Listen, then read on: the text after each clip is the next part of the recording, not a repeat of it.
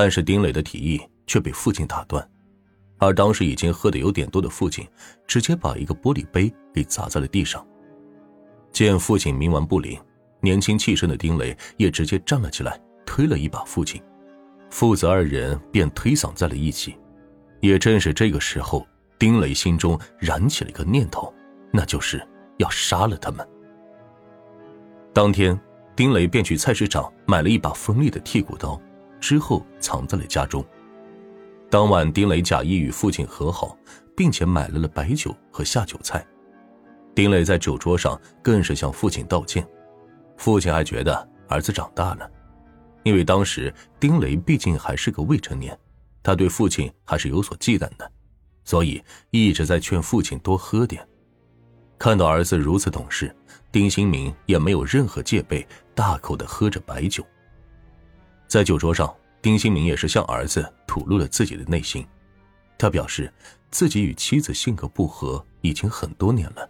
不是这几天才形成的，两个人在一起都不开心，还不如分开更好一点。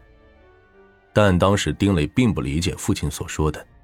酒过三巡，丁新明喝醉了，很快就沉睡过去。父亲睡着了，丁磊却是一夜难眠。他在床上辗转反侧，直到丁新明如雷的鼾声传来，丁磊噌的一下坐了起来，鼾声就好像信号一样。唤醒了他内心的恶魔，他手握砍刀，快步朝着父亲走去，但在门口，丁磊却站住了。他犹豫了，但母亲十几年含辛茹苦把自己养大的辛酸往事在眼前浮现。在门口徘徊半个小时之后，丁磊冲进屋内，砍死了父亲与其女朋友。之后，丁磊连夜跑路。在丁磊五岁的时候，丁新敏离开了山东老家。投奔了自己在宁夏务农的父母，而之所以去宁夏发展，其实是因为丁新明想要逃避这个家庭。丁新明并不是什么好丈夫、好父亲，在村民的眼里，他好吃懒做，赚了点钱也都是吃吃喝喝、赌博玩乐，他不会为家里考虑一分一毫。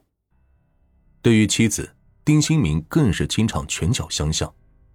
在农村家庭，夫妻之间吵架都是很常见的事，但对于丁家不同，吵架成了他们的家常便饭，村子里都知道他们夫妻不和。去了宁夏两年之后，或许是心存对妻子孩子的愧疚，丁新明把他们接到了宁夏生活。丁磊终于也是见到了爸爸，但遗憾的是，父母之间感情已经破裂。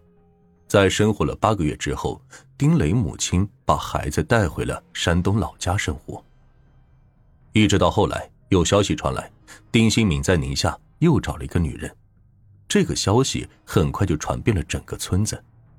邻居们见丁磊也是经常指指点点，当着丁磊的面说丁新敏的坏话。每当听到村民说这些事年幼的丁磊只能捂着耳朵快速逃离。在找了新女友之后。丁新敏曾经回过家一次，要与妻子办理离婚，但是妻子却死活不同意。劝说无果之后，丁新敏离开了山东，便再也没有回来。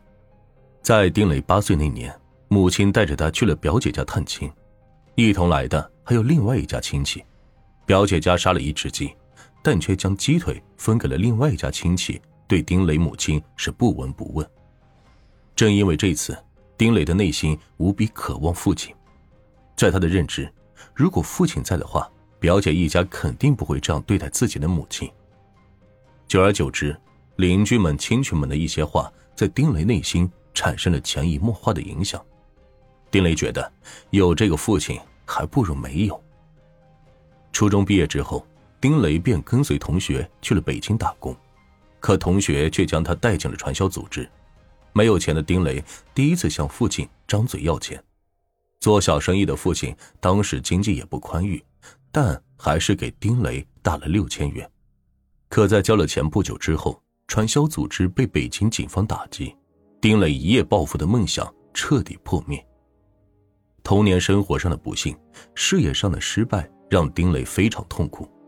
此时的他几乎走火入魔，对社会非常绝望。得知丁磊被骗之后，父亲丁新明将儿子接到了身边。丁新民劝说丁磊不要心灰意冷，要振作精神，重新生活。